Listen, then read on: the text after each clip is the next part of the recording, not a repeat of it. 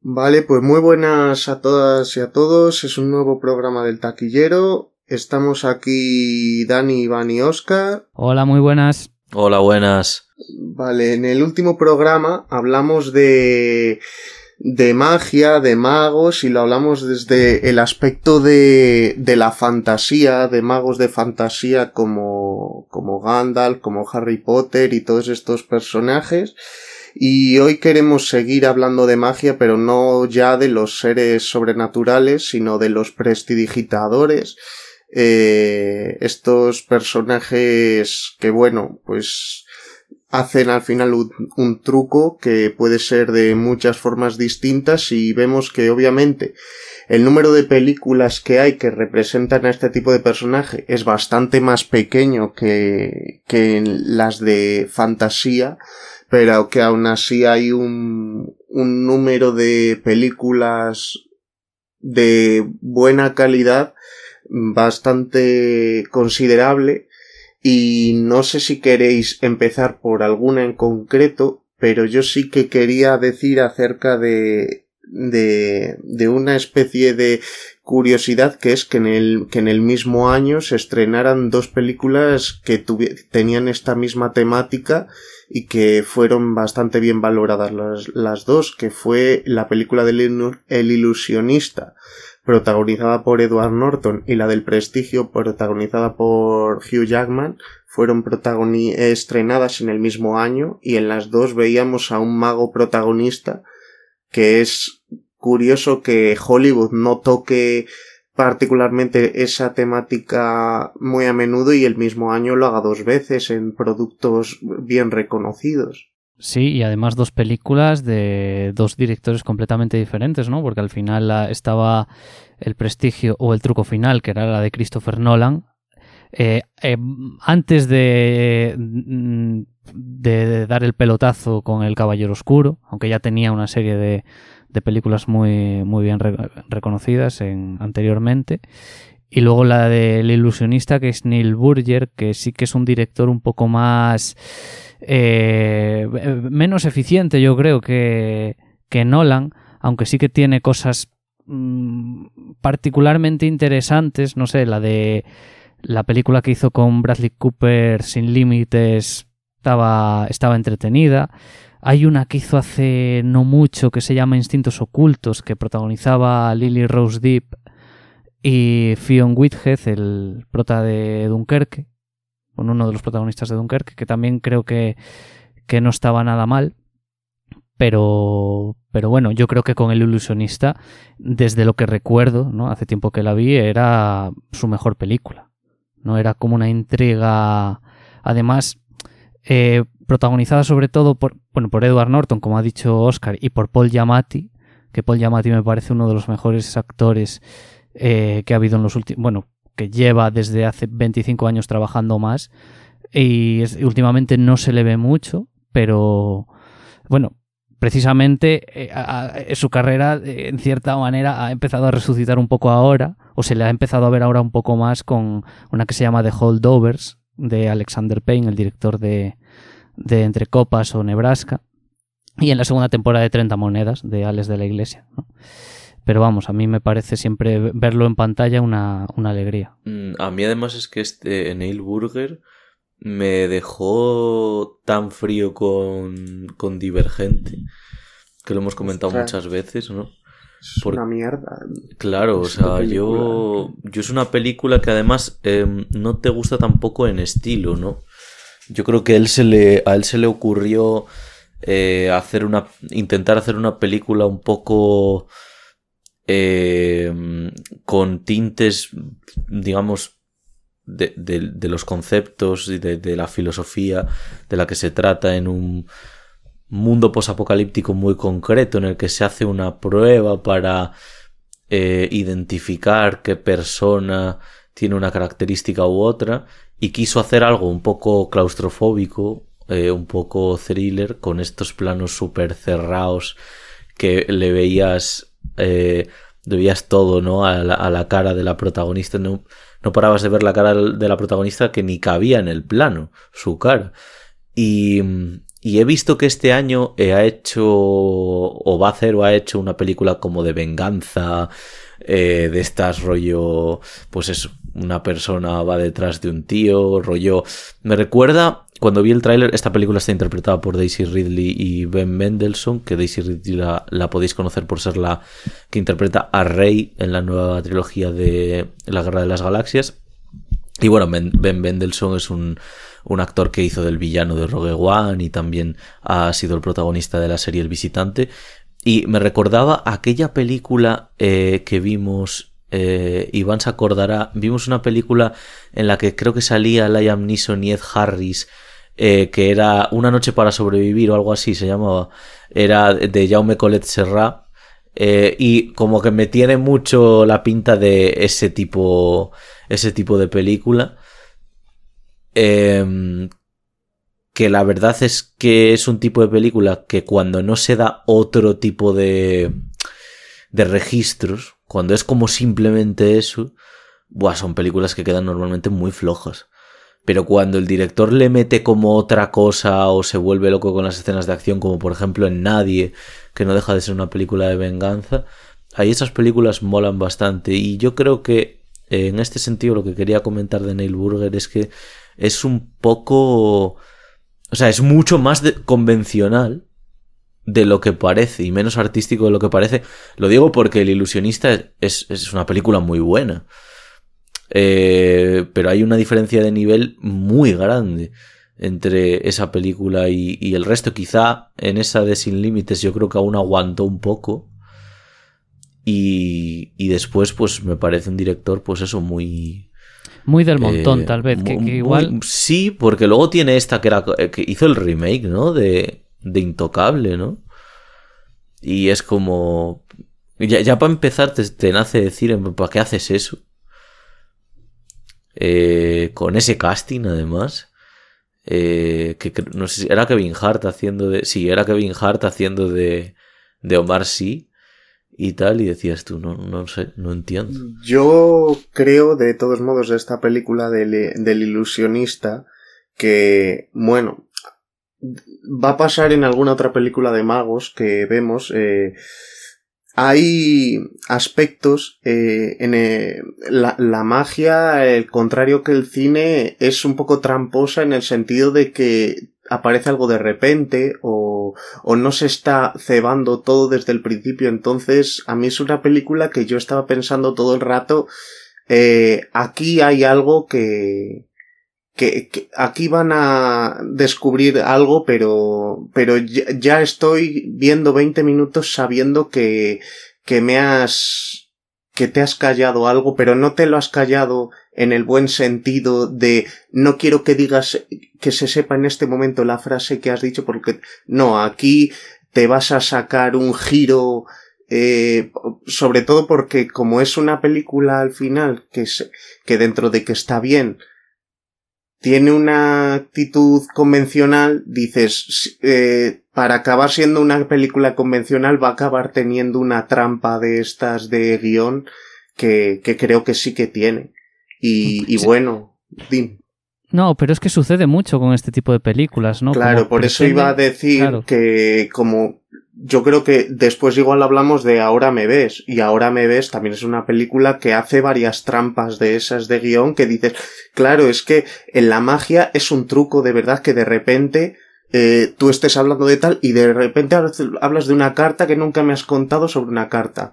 De, sí, pero el cine, para que sea buen cine, no, no funciona a sacarte cosas de la manga. Tienes que construirlo tal. Entonces, bueno, me parece que salió una película que estuvo bien.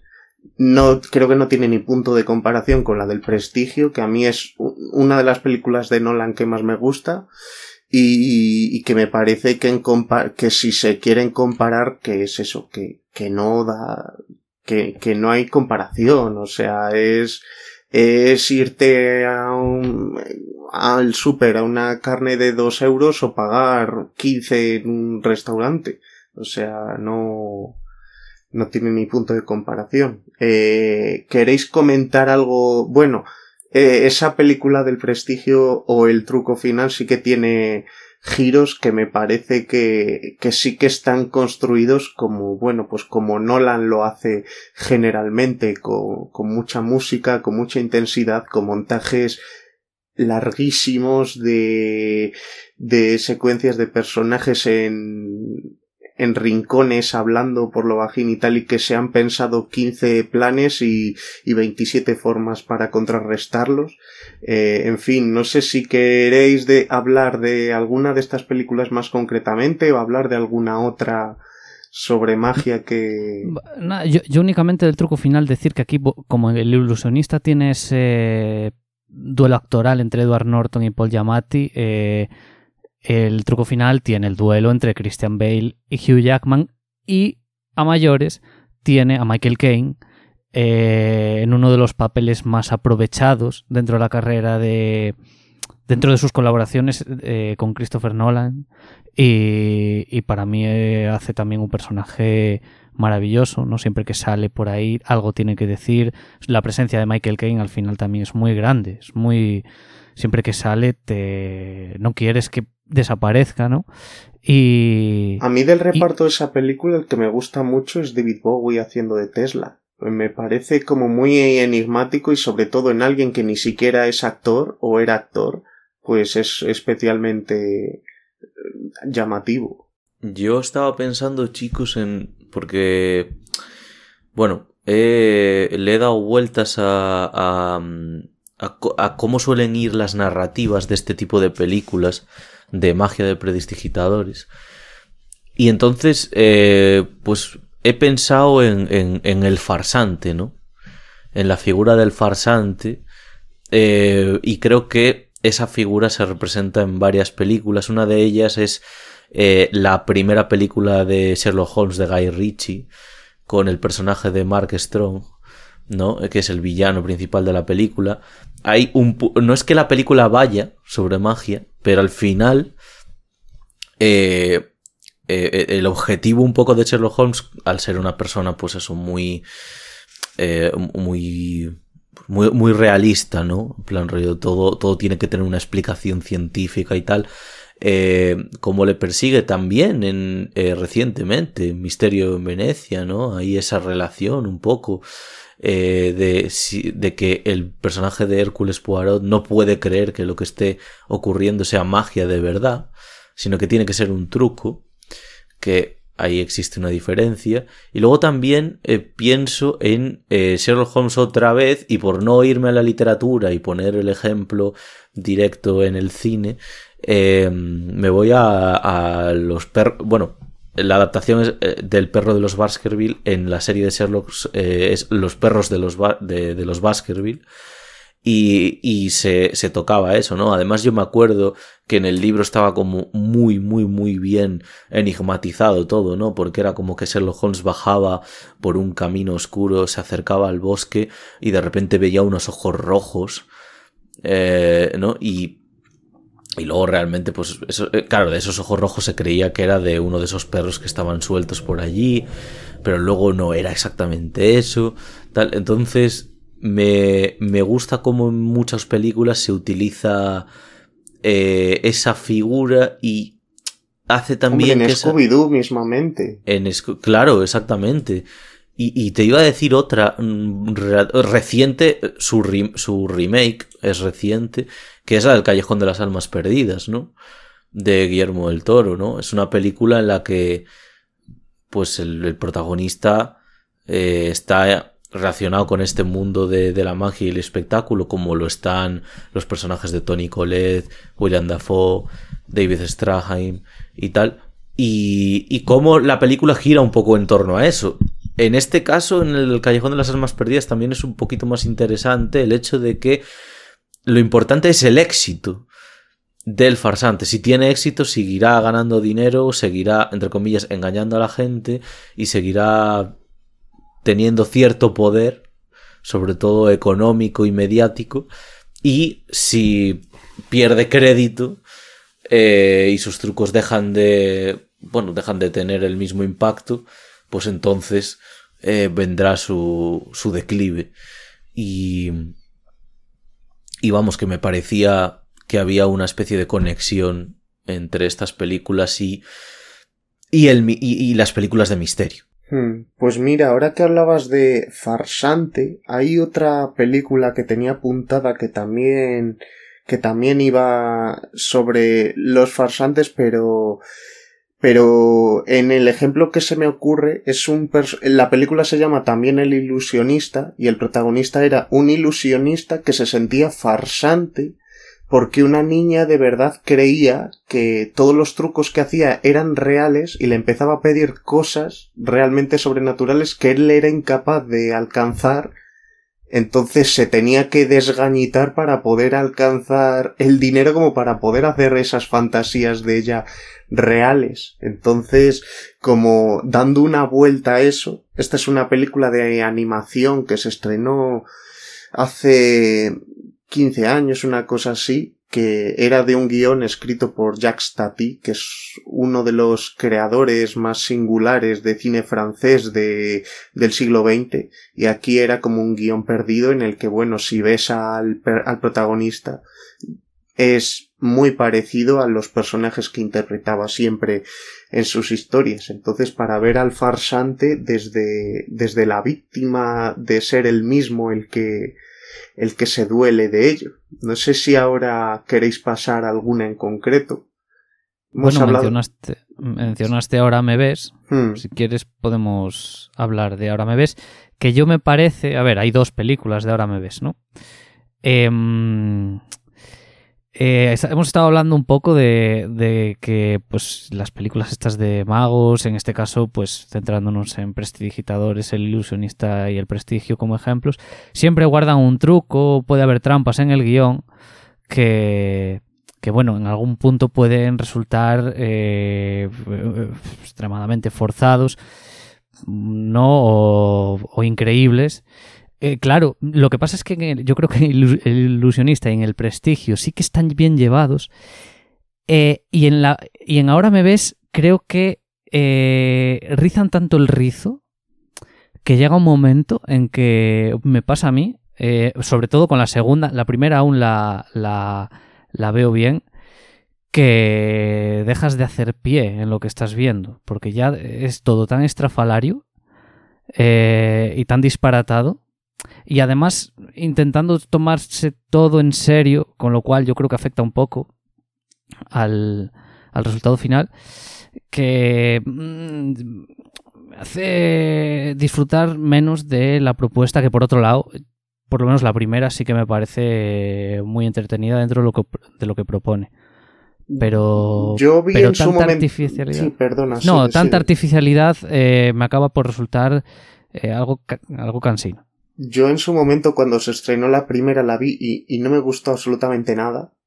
Y volví a ver la primera y por primera vez la segunda hace poco y me parece, me quité por completo el pie de la realidad y siendo perfectamente consciente de todas esas cosas, mm, al menos me, me pareció una película una, las dos películas también, porque la segunda más o menos me pareció que también que eran fáciles de ver, que tenía un tema principal que a mí me pareció bastante bueno, de Tyler Bates. También es verdad que están usando todo el rato el, tema principal de la película, pero que sobre todo también lleva engaño el hecho de que los cuatro protagonistas que te presentan eh, luego no son protagonistas en absoluto en la película, son herramientas y los protagonistas son los policías que les están investigando porque dices, pero si es que al final los a priori protagonistas, los actores más famosos eh, o que hacen el cuarteto, eh, aparecen igual 15-20 minutos a lo largo de toda la película y ves a, a Mar Ruffalo y a Mogui Logan durante todo el resto de la película. Entonces, y también me parece que tiene tanto la primera como la segunda alguna secuencia de acción que me parece que al final es lo que hace que las películas tanto del primer director como del segundo eh, donde está la mayor la grandeza en, en las películas que hacen en las secuencias de acción con con montajes rápidos, en algún caso con un plano secuencia. Recuerdo que había en la segunda como escondiendo una carta, que bueno, era un, era tan artificial porque es imposible poder meter una cámara donde, donde la meten que, que tú ya sabes que estás viendo algo orquestado en un ordenador. Pero, pero bueno, que, que sabiendo que es totalmente una mentira con el, con el pie fuera del acelerador ya, como que, como que la pasas, la, la das el pase. Sí, bueno, si algo, algo hay que dar en favor a estas películas es esto que dices, ¿eh? O sea, yo, por ejemplo, eh, Luis Leterrier, que es el director de la primera, que dirigió el remake de Furia de Titanes, Agente contra Inteligente o Transporter 2, sí que es un director que se maneja bastante bien con la acción sin llegar a ser muy mareante, porque claro, si es verdad que, que no sé si vosotros lo habéis notado mucho, pero en. Porque yo, por ejemplo, es que me viene a la mente eh, Olivier Megatón, por ejemplo, que es el director de Colombiana y la tercera de Transporter y tal. Hay un grupo de directores franceses. Sí, los hijos de Luc Besson. Los hijos de Luc Besson. Porque el Pierre Morel sería el otro. Sí, sí, sí, sí. Pues me parecen que igual Pierre Morel no tanto, eh, eh, aunque sí que depende de la película que le toque, está más o menos inspirado, pero que son bastante mareantes a la hora de dirigir acción. Y a Luis Leterrier no me lo parece tanto. Quiero decir, vista la última, por ejemplo, que es la que dirigió de, de Fast and Furious, o vista Furia de Titanes, eh, tenía escenas de acción muy bien escenificadas, muy bien planificadas y no mareaban. Y el John M. Chu pues eh, no me gusta especialmente, pero dirigió la segunda de G.I. Joe y las escenas de acción estaban bastante cuidadas para lo que, que, de hecho eran lo mejor de la película, ¿no? Creo que también tenía ese, ese toque, eh, al menos eh, ese gusto a la hora de, de, dirigirlas, sin que llegue a saturar ni en montaje ni, ni en planificación, que bueno, hay que dárselo y en estas dos películas de ahora me ves eh, creo que también cumplen su función en ese sentido. Hombre, en un cine de acción palomitero, ligero y tal, yo creo que, que es de los que mejor pueden hacer las cosas.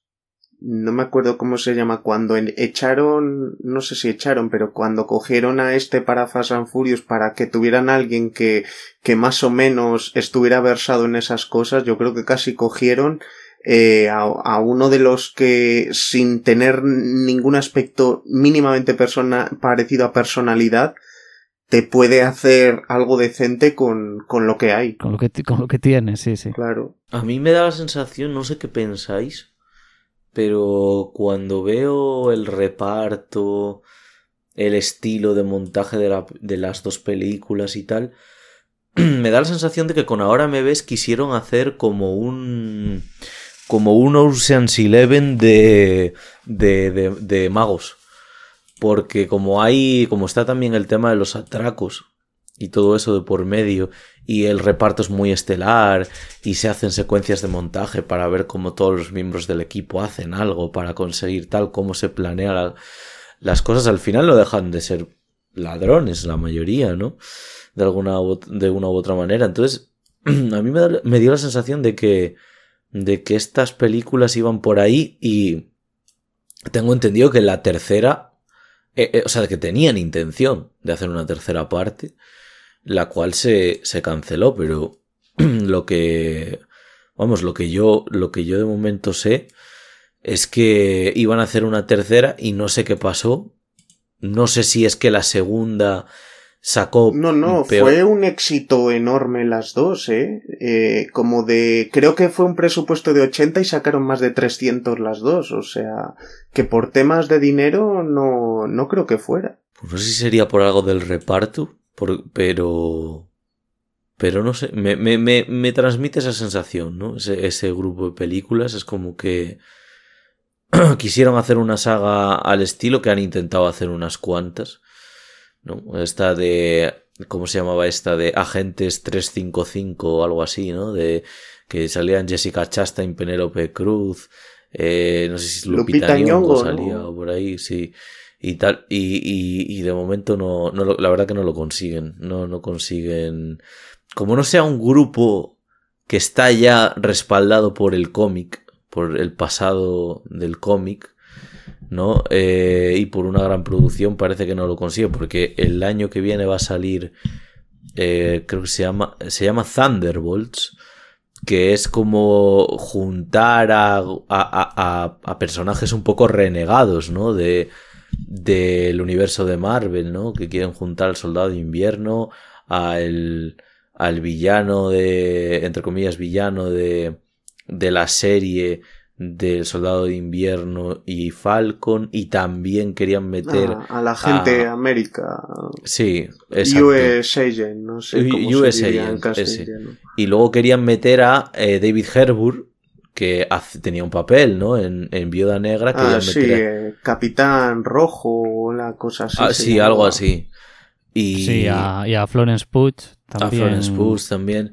Entonces, bueno, quieren hacer eso y seguramente si la película cumple, pues seguramente le salga bien, pero cuando se quiere hacer algo más original, más de guion original, parece que les cuesta que les cuesta un poquito y yo creo que sí que hay un, un acabado bastante efectista, por, eh, sobre todo en la segunda. La segunda es como que, buah, que, que, flipes con los trucos y, y tal. Digamos que yo creo que en la primera había algo Y de hecho se van a China y se, y se nota un montón porque se van a China, porque les han dado parte del dinero que van a hacer y porque quieren que el mercado en China, eh, que la taquilla en China funcione mejor. Ya. Pero sí que es un poco lo que, lo que creo entender que dices tú, que, que da la sensación que esta película solo tiene 10 años y que, y que hoy día es difícil pensar que va a tener un éxito como para poder hacer, tener sus secuelas siendo exitosas y esta tuvo la, la suerte de, de ser exitosas económicamente las dos, las dos que se hicieron. Bueno, y también, a ver, la, primera sí que tuvo una recepción por parte del público por lo menos bastante buena. Yo recuerdo en aquellos, hace 10 años, ¿no? Cuando, cuando salía la película, que la gente, amigos y amigas, eh, me comentaban, ¡guau! Eh, muy entretenida, una pasada, no sé qué, no sé cuánto. Ya no sucedió lo mismo eh, con la opinión pública de la segunda. Y quieras que no, eso yo creo que afecta en parte un poco también a, por mucho dinero que hagas, si la segunda ha tenido una recepción tan tan mala, mmm, igual se plantean un poco o mmm, tardar más años en rodar la tercera o directamente decir, bueno, pues es que el público ya no, ya no demanda este Yo producto. Es que pre precisamente en la segunda lo que ves que como en la primera los protagonistas eran los policías y en la segunda, en la segunda tienes que conocer a los otros. Que, y porque es la primera vez que les ves improvisar, porque en la, en la primera película lo han hecho todo según un guion, no han movido un dedo sin saber lo que iba a pasar y estaba recién estudiado, entonces eh, antes que Dani lo comparaba con un Ocean's Eleven, claro, aquí, aquí no ves a nadie preparando nada, está improvisando. Eh, la dinámica de cómo se dan las cosas es totalmente distinta y, y si te ha enganchado por ver eh, cómo había plan sobre plan sobre plan sobre plan, aquí no hay nada de eso, es ver a unas personas que se le da bien las cosas improvisando y eso yo creo que resulta menos interesante en comparación. Y, y, bueno, no sé si queréis comentar algo más de, de ahora me ves, porque sí que la magia es un tema que se ha repetido a menudo en películas de Woody Allen, entonces si queréis nos ponemos con alguna de ellas. Sí, sí, sí. Venga, pues ¿por cuál queréis empezar? A mí me gustaría empezar por, por Magia a la Luz de la Luna. Vale, porque es la que he visto. Así que. A ver, eh, entran las de las que vamos a hablar, ¿no? Entran dentro de esta etapa siglo XXI de Woody Allen. Eh, una. Una. Para mí, una etapa que no es la última, porque para mí la última es cuando cambia de director de fotografía eh, en Café Society a Vittorio Storaro. Pero, pero bueno, entraría dentro del, final de su carrera. Y Magia la Luz de la Luna le pasa un poco lo que le pasa a Conocerás al hombre de tus sueños, a Roma con amor. Y metería ahí también a Wonder Wheel. Que son películas que creo que al compararlas inevitablemente con la del año pasado o la del año después que hizo Woody Allen, pues, pues dices, hombre, pues es un poco más floja. Entonces esta es de las flojas de Woody Allen, pero a mí son películas que me convencen mucho, son muy, muy deliciosas porque son muy entretenidas todas y creo que el, quizá el problema que puede tener Magia la Luz de la Luna es que no es nada, nada resulta imprevisible. Entonces a mí no me importa en esa película que nada resulte imprevisible porque la forma y pues todo este ese ambiente toscano ahí, ¿no? Eh, me envuelve mucho y estoy como muy a gusto. Es una peli muy cálida, ¿no? Para mí.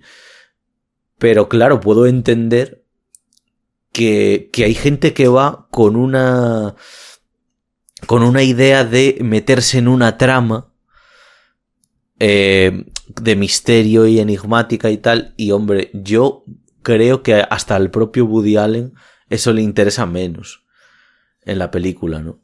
Eh, que en este caso la, la predistigitadora es eh, Emma Stone, que era la primera colaboración entre ellos dos y el año después, al año siguiente hizo Irrational Man con Joaquín Phoenix y, y parecía que iba a haber un idilio ahí, eh, pero al final el idilio no ha sido eh, Emma Stone Woody Allen, sino que eh, va a ser, barra, está siendo Emma Stone Yorgos Lantimos, porque mm, sus, las dos próximas películas de Yorgos Lantimos también van a ser con Emma Stone. Tienen ahora mismo tres colaboraciones, que es Pobres Criaturas, Bleed, que es un cortometraje, y La Favorita y ahora les queda hacer una película que se va a llamar And y luego otra película sin eh, título con título por confirmar.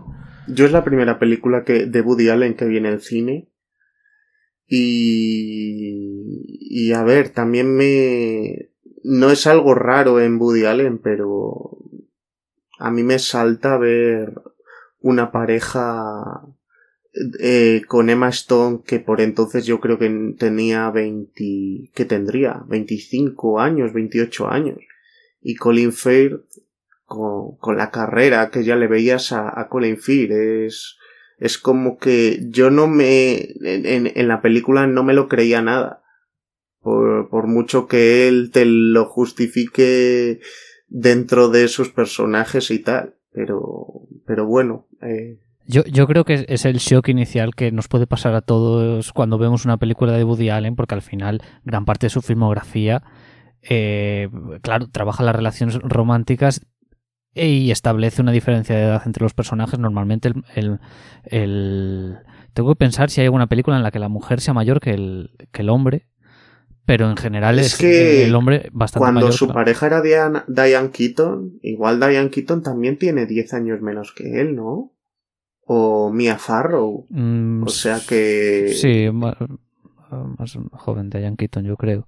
Sí, sí, pero bueno, quiero decir, porque. Que esas se llegan a ver, pero cuando ya se amplía más el espectro, ya dices, bueno, es en plan. Cuando salía con cómo era esta, Meryl Streep, decías, jugar ahí ya hay. Hay más, es un cuarentón y una chica de 18 años y tal, y. Bueno, y, y aquí hay que mencionar la de si la cosa funciona. Ah, Porque en la de el paradigma. Claro, es que si, si, la cosa funciona era Evan Rachel Wood, ¿no? Eh, yo no sé cuántos años tenía, pero, pero bueno, que en la película, o sea, veías que, que, era casi una niña. Y estaba eh, Larry David, bueno, Larry David, o sea, es que Larry David, claro, claro pues un señor... 65 años o pero, así. Pero, pero es que encima el personaje tenía todas esas cosas o sea, iba dando datos sobre, hola, soy mayor. O sea, no paraba de decir los problemas que tenía, ¿no? Que si de espalda, que si para ir al baño, que si la manera en la que vestía y tal. Y ahí sí que, sí que había escenas entre los dos que era como, vamos, que era muy curioso. Hmm. Bueno, eh, yo creo que desde el principio de su carrera Woody Allen también un poco no te voy a decir que haya hecho autocrítica de esto, pero sí que en Manhattan tenía una relación con Mariel Hemingway, que de aquellas mm, Woody Allen igual tenía eh, 40 años o por ahí, y Mariel Hemingway debía tener 20 años, Y, y en la película me suena que, que se lo estaban recordando constantemente. Dice, pero tú, quiero decir, entonces que es consciente un poco también de, de, de eso, no de la polémica que puede surgir a raíz de, establecer una relación con una difer- diferencia de edad tan enorme, ¿no? Pero bueno, quiero decir que es algo que yo creo que eh, te ves cinco o seis películas de Woody Allen y ya es algo con- de lo que te acostumbras. O sea, mm, te sigue pareciendo extraño. Evidentemente, la extrañeza de las situaciones eh, no creo que se esfume, ¿no? Pero, pero bueno, es, es cogerle el punto, entiendo. Porque, por ejemplo, eh, otra que en la que trabajan el tema de la, del- de la magia es en Scoop y también la- eh, Hugh Jackman y Scarlett Johansson, bueno, mm, se llevaban 13 años tal vez, o 10 años. No Sí, sé. Igual no tanto, igual no, o sea, quiero decir, igual no tanto, evidentemente, como si la cosa funciona, pero bueno, es otro Bueno, yo creo que hay más que, que- los que números, ahí. es lo que ves tú. Y, y puede haber algún momento en el que parece que, que fueran personas que, que, que no tenían nada que ver. O- hoy día igual dices, pues igual da más lo mismo. Pero sobre todo es ver a alguien con, con una apariencia de, de un adulto tal con una persona que ves que, que está casi para, para dejar los libros del instituto, que parece que estás haciendo un Lolita. Entonces, por eso digo que igual aunque él tenga 25 años y tal, si también tiene unas actitudes para tal y en pantalla se representa así, se seguiría viendo raro aunque hubiera una diferencia de 5 años que no es nada llamativo, o sea que, que yo creo que también él lo pone así para que resalte más. ¿Y qué, qué opináis así un poco de Scoop? Porque yo es una película que a la que le tengo muchísimo cariño, vamos, me parece una película buenísima de, de él con un... con un... yo recuerdo el principio de la película con el personaje de Ian McShane. Que Ian McShane es, es, es un fantasma, ¿no? Y se, se hace corpóreo, ¿no? Viene al mundo de los vivos simplemente para decirle al personaje de Woody Allen que algo está ocurriendo y tal, y él estaba como en un barco con la muerte. Y, y no sé, tenía, tenía algo de cómica también esa parte, pero... Bueno, es que la película en general sí que es bastante. De hecho, yo recuerdo, igual es como me la he visto dos o tres veces. Eh, Claro, la primera vez que la, la vi, mm, al no saber eh, exactamente cómo, cómo iba, por dónde iban a ir los tiros, eh, el humor a mí me parecía maravilloso. O sea, me reí con esta película un montón. Sobre todo porque, claro, tienes a Woody Allen que realmente se podría decir que siempre interpreta al mismo personaje, pues siempre tiene los mismos gestos, siempre tal, pero no deja de tener su gracia. Eh, y claro, cuando él sale a hacer los trucos de magia, ¿no? Que además es bastante patán a la hora de hacerlo. eh, es que es un derroche de humor eh, tremendo y, y a mí me parece una película que funciona muy bien. O sea, tanto, tanto la trama de intriga como, como la relación que se establece entre cada uno de los personajes, las apariciones de, de Ian McShane también. eh, a mí me parece una, Una película buen juguetona, Y- ¿no? Sí, sí, sí, sí. Yo creo Y que también... bueno, Sí, di, di, Oscar. No, que como has dicho de Woody Allen, que yo creo que tampoco hay que plantearse cuando ves a, a Woody, que yo, yo sé que mucha gente no lo hace, pero hay otras personas que sí. Cuando alguien siempre hace lo mismo después de 60 años, normalmente es porque es que es o lo que funciona. Eh, En el caso de Woody Allen es porque es lo que funciona, igual que con Clint Eastwood es lo que funciona. Y digo, igual si quisiera hacer más cosas, pues no llega o no queda bien. Entonces, tampoco hay que poner mucha pega porque precisamente con Woody Allen o con Clint Eastwood y tal, ellos ya saben arroparse de actores que dan cosas distintas y por eso sus películas son distintas porque hay otros repartos que sí que tienen esas capacidades de, de, de llegar a cosas. Entonces, eh, yo es que esta película solo he visto escenas separada, eh, separadas y sí que me parecía que un poco como que Scarlett y él eran un poco los abuelos de los Muppets comentando cosas que, que iban viendo por ahí. Tengo como, como ese recuerdo. Eh, hay una. A ver, ahí en esa peli lo que pasa es que se crea una relación un poco paterno-filial entre ella eh, y él, porque al final él, de alguna manera, como que funciona también con ese padre, como ese padre que pues que no le gusta eh, con quién estás, nunca, pase lo que pase, siempre sospecha que hay algo detrás de, de lo que realmente no se ve, aparentemente no pasaba nada, ¿no? No había problema con esa relación, pero él está ahí, ¿no? Como que piensa que, que hay algo que se les escapa. Y, y bueno, a, mí personalmente es una película que, que recomiendo mucho y que además mm, cuando cuando profundiza en los personajes está bien, cuando profundiza en lo que es la trama de que hay, em, se producen unos asesinatos a mujeres, también está bien. Eh, vamos, y además mm, tiene una parte, digamos, no sé cómo decirlo, de investigación, se podría decir, al estilo Woody Allen. Obviamente no te va a plantar 15 minutos de Zodiac ahí, pero sí que es, vamos, que es, es, es verosímil y al mismo tiempo sigue teniendo esa ligereza que caracteriza un poco a estas películas también que mencioné antes, ¿no? De, de no solo esta, sino Imagen a la luz de la luna, sino eh, Irrational Man y Conocerás al hombre de tus sueños y a Roma con amor.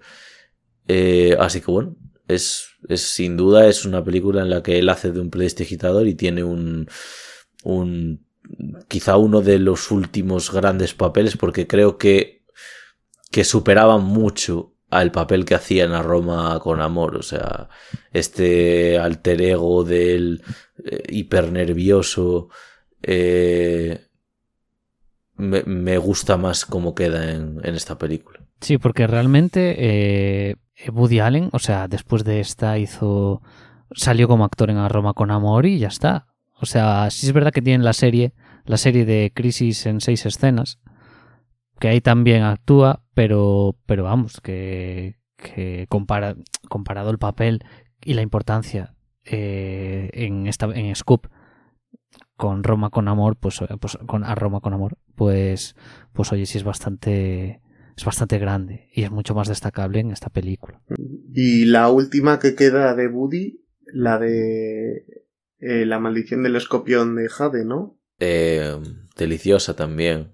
Sí, realmente, a ver, es, es eh, del nivel notable alto del, de las que tiene. Vamos, a mí es otra película de estas que, que, muy en la línea de Scoop, es decir, tenemos a, a un investigador que está eh, que va a un espectáculo de magia, lo, lo hipnotizan y digamos que empiezan luego a pasar un poco de una serie de cosas raras en el entorno por donde se mueve y tal, entonces empieza como a investigar un poco a ver si, si lo que ha sucedido tiene que ver con que él se ha quedado hipnotizado, eh, está buscando constantemente a este, a este mago, a este hipnotista, ¿no? Que, que lo ha que lo ha un poco embrujado de esa manera y, y, como la mayoría de películas de Woody Allen, es decir, mmm, es, no sé si también duraba hora y media, un poco más, con un reparto de altura, como, como suele tener él. O sea, estaban Helen Hunt, eh, Dan Aykroyd, estaba Charlie Theron también. Pues, pues de primera eh, es la primera sí, que me suena a mí de, a ver, de altura porque son altos, pero Dan Aykroyd, bueno, que a mí no me mola demasiado. Bueno, Dan Aykroyd eh, realmente, bueno, pero quiero decir, como, como su. como siendo un actor bastante, sobre todo en los 80, 90, con Cazafantasmas, sí, con Brothers. Trepillos anda el juego, Blues Brothers, ¿no? Y. Y bueno, Helen Hunt, sobre todo en Twister, yo creo que es la película, sobre todo los 90, que más se le puede llegar a destacar. ¿No ahora. era la de Contact? No, Jodie Foster. Vale. Pues sí, es que Esas dos se daban un aire, eh, el tipo de peinado que llevaban y, el tipo de películas que hacían. Yo, de hecho, creo que la que no hacía Jodie Foster llamaban a, Helen Hunt. Me dio en, en alguna ocasión con alguna. En la de Twister, por ejemplo, yo tenía esa sensación. Dicen, Jodie Foster te ha dicho que no y la has llamado a ella.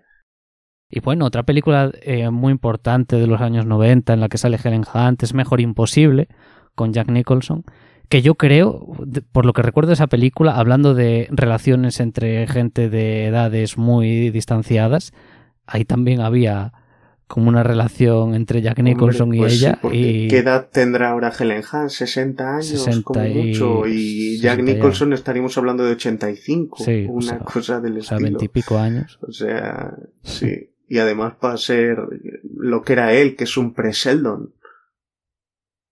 Porque, porque ese tipo de personajes es como que la última evolución ha sido, ha sido Sheldon. Bueno, no sé si tenéis alguna que decir, porque ya sí que el resto de películas de magia ya son mm, al menos las que tengo yo apuntadas, de un calado menos comercial. En algún caso siguen siendo estadounidenses, pero ya son de más atrás en el tiempo. Por ejemplo, tengo la de La Estación de la Bruja, que fue la segunda película que hizo George R. Romero después de La Noche de los Muertos Vivientes, y que básicamente va de una mujer eh, que está en su casa es ama de casa. Es una película de principios de los 70. Su marido su marido está todo el día fuera de casa, eh, únicamente está esperando para que le dé de comer y ella en algún momento se junta con un par de mujeres en la misma situación que ella en el barrio y empiezan pues a hacer a que a hacer ouijas y a hacer conjuros a ver si cambian algo y, de hecho la película no se pone muy de acuerdo en si lo que está pasando solo pasa en la mente de ella o de verdad está haciendo magia de verdad o, bueno, está haciendo una chorrada cualquiera. Y es una película que la propia productora no vio que eso no tenía ninguna salida y lo, y lo vendieron como un soft porn que, que es pues bueno, pues una especie de películas semipornográficas que se hacían en los 70 en la que lo único que no se veían los genitales de los pero pero que iba un poco de de eso. Solo que en esa ocasión pues la chica que la mujer que se pasaba el día sola con el marido pues igual grabaron alguna otra escena para que le visitara a alguien. Eh, esa es una de las que tengo. Luego también eh, Aquelarre, que es una película española de hace un par de años, que, que bueno, pues va sobre un grupo de, de chicas que, que, que, son brujas o que quieren o que creen eh, de alguna forma en la brujería.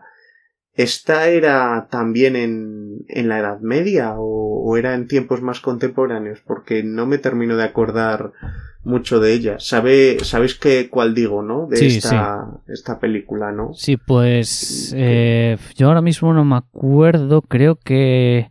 Vale, en el 1609 sucedía, o sea, en el siglo pues, Una película así pues, pues, sobre, sobre, sobre brujas, maldiciones y, demás, que en algún momento es realista o, no. Son más cercanas al drama que a la, que a la fantasía. mejor dicho, más cercanas al, drama que a lo sobrenatural, ¿no? Porque al final estamos hablando de la caza de brujas y un poco ese componente religioso que tienen, ¿no? Porque al final te muestran, bueno, pues a los estos jueces y a los caballeros, por así decirlo, que, que, se encargaban como de juzgar porque creían que una serie de mujeres estaban eh, eran brujas y tal como que desde, desde su. Porque aquí la sucedía de casi, casi toda me suena dentro de un.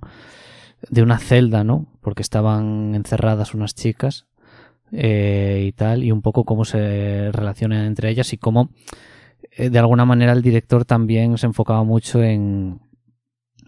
Bueno, en los temas de, de, de aquella época de trabajar la ambientación en ese aspecto, de, de, hecho tenía como un cierto componente feminista también la película, ¿no? De cara a los, a los diálogos que tenían entre ellas. Y, mm, bueno, era un remake de, de Díaz Irae, que es lo, o sea, Díaz Irae es lo mismo, pero contado eh, 60 o 70 años antes, una, que también iba del, de lo mismo, o sea, la película entera era eh, a los inquisidores torturando a mujeres hasta que confesaran que fueran brujas. Y, de eso yo creo que Dies Irae o Martillo para las Brujas, que es una película de la nueva la checoslovaca, son como las, las pelis eh, realistas sobre, sobre brujería e inquisición que, que, podemos recordar, que vamos, que recuerdo yo eh, ahora mismo. Y no sé si conocéis alguna mayores sobre sobre brujería, tenía yo apuntada una película de, de cine mudo llamada Más allá de Zanzíbar, que fue una película que hizo Tom Browning eh, y que, bueno, tenía un... era más una película de aventuras, eh, por eso sí que veíamos a un... O sea, tiene una temática de magia más de forma circunstancial porque es como una especie de prestidigitador pero que luego tiene que ir a Zanzíbar, que era como se llamaba una antigua república africana, a, a vengarse de, de un hombre que es el que le arruinó por completo. Entonces, bueno, dentro sí que tiene un componente de este cine mudo antes de, del código de autocensura católica, o sea que tiene varios momentos en los que cruza una línea moral que el cine no cruzaba por entonces, eh, no cruzaba en las películas que podemos recordar en esta época y que aquí te puede llamar la atención como un salto al vacío eh, o un no plantearte ciertas dudas morales por, por lo que supone la culpa o algo así que igual es lo que hace que, que la película sea más, merezca un poco más la pena. Bueno, es que... Una película de hora y diez, creo que era, una cosa así.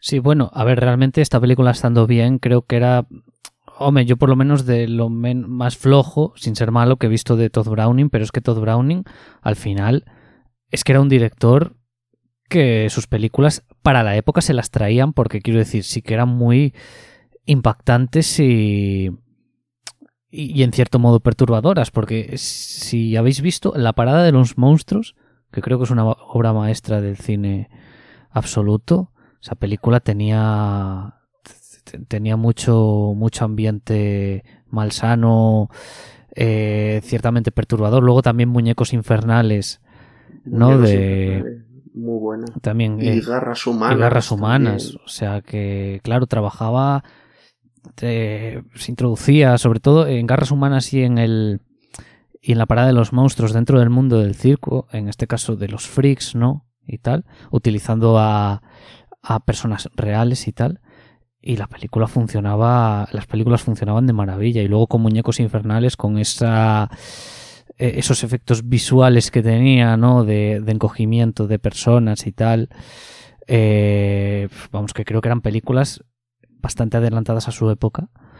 Eh, mm. teniendo en cuenta. De hecho, la, la menos adelantada probablemente es la más conocida que hizo, que es la de Drácula, que es la que yo creo que es de las versiones más difíciles de ver de Drácula, eh, de las icónicas que puede haber, porque, no sé, en comparación de cualquier otra versión clásica de Drácula, me parece la, la que menos da de, de lo que sea que tiene ese personaje, o sea, pero bueno, tenía, estabas en mitad de un No, que no, poco más tenía que decir. Que, que eso, que en comparación un poco con las que he visto de Todd Browning, la de Zanzíbar, era algo más, eh, no sé si decir, un poco más ramplona, pero vamos, que, que estaba, o menos interesante, a mi gusto, pero estaba bien igualmente.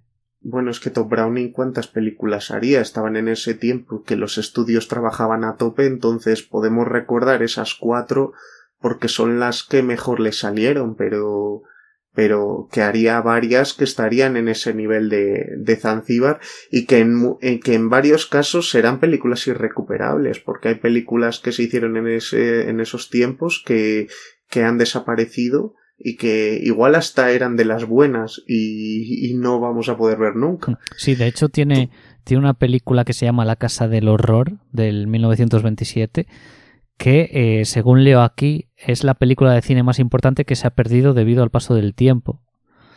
Eh, rivalizando, según leo, con la versión de 10 horas de Avaricia de Eric von Stroheim. Pero, pero ¿cuántas versiones de Avaricia existen?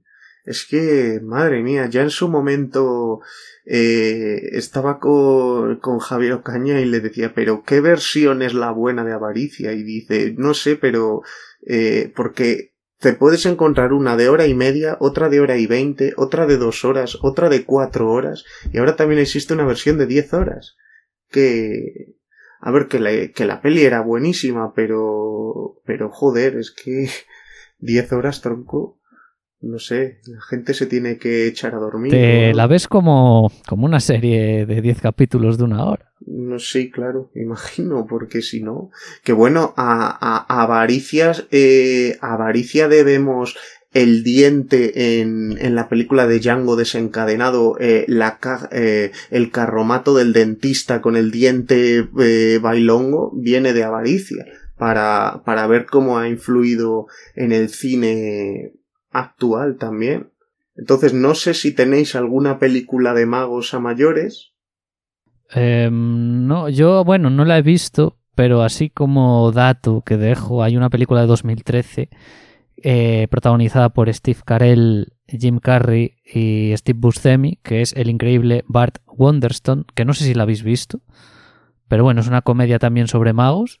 Bueno, con una recepción no muy buena, pero bueno, porque es que es lo que hemos hablado, es decir, de, de películas de prestidigitadores, o sea, de películas de magos que no requieran de eh, un componente fantástico, mmm, tampoco nos encontramos demasiadas. Sí, o sea, sí, podemos decir de cuando eh, alguna película de estas navajeros y tal, en mitad de un parque dicen en plan dónde está la bolita, pero que eso también tiene su parte de truco, pero pero claro, estarías hablando de una escena de, de una película. Nada, y es que ya sería entrar, por ejemplo, en personajes, ¿no?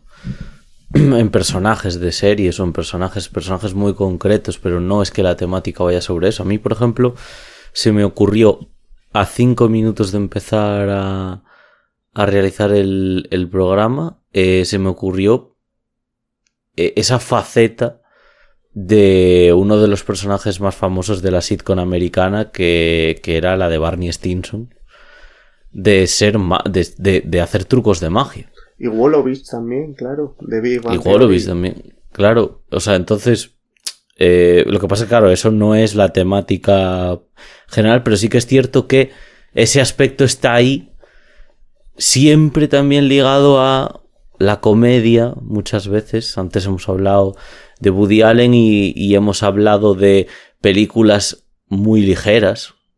Ahora me ves una película muy ligera. Y. Y bueno, eh, está. Me, surgió. O sea, me surgió en el pensamiento ese. Ese personaje tan icónico, ¿no? De la es que además también es planteable que cuando un mago lo que te hace es pues un truco de magia o que de repente un truco de cartas o que salga algo de ahí, eso es comedia. Y, y de hecho si pensamos en pues en, en Jandro, en Luis Piedraíta, en eh, jugar en Tamariz, eh, esos eran magos, pero tenían parte de cómicos. Pero cuando llega un mago que dice, eh, ponme estas cadenas, y esto, eso de repente se convierte en todo serio. Eh, y esos ya no hacen bromas, o, o al menos yo no conozco a ninguno de estos que hagan bromas de, se hizo famoso en su tiempo un, un mago con máscara que lo que hacía era eh, revelar los secretos de los trucos de magia. Eh, tenía un programa que de creo que se emitía en Antena 3. Eh, de hecho, había como el Megatrix y después era el programa del mago negro, que era un programa que todos los magos odiaban porque estaba reventando todos los trucos que históricamente estaban haciendo. O sea que mientras la magia no implica la vida del mago, parece que puede haber comedia y en el momento en el que lo hace eh, son todo caras largas. Y, y bueno, pues hemos hecho un poco un repaso a la magia de, de las dos formas. Eh, hemos hecho ya la, la, hora semanal en la que estamos con vosotros. Entonces, bueno, muchas gracias y nos vemos la semana siguiente. Muchas gracias. Gracias a todos. Hasta luego.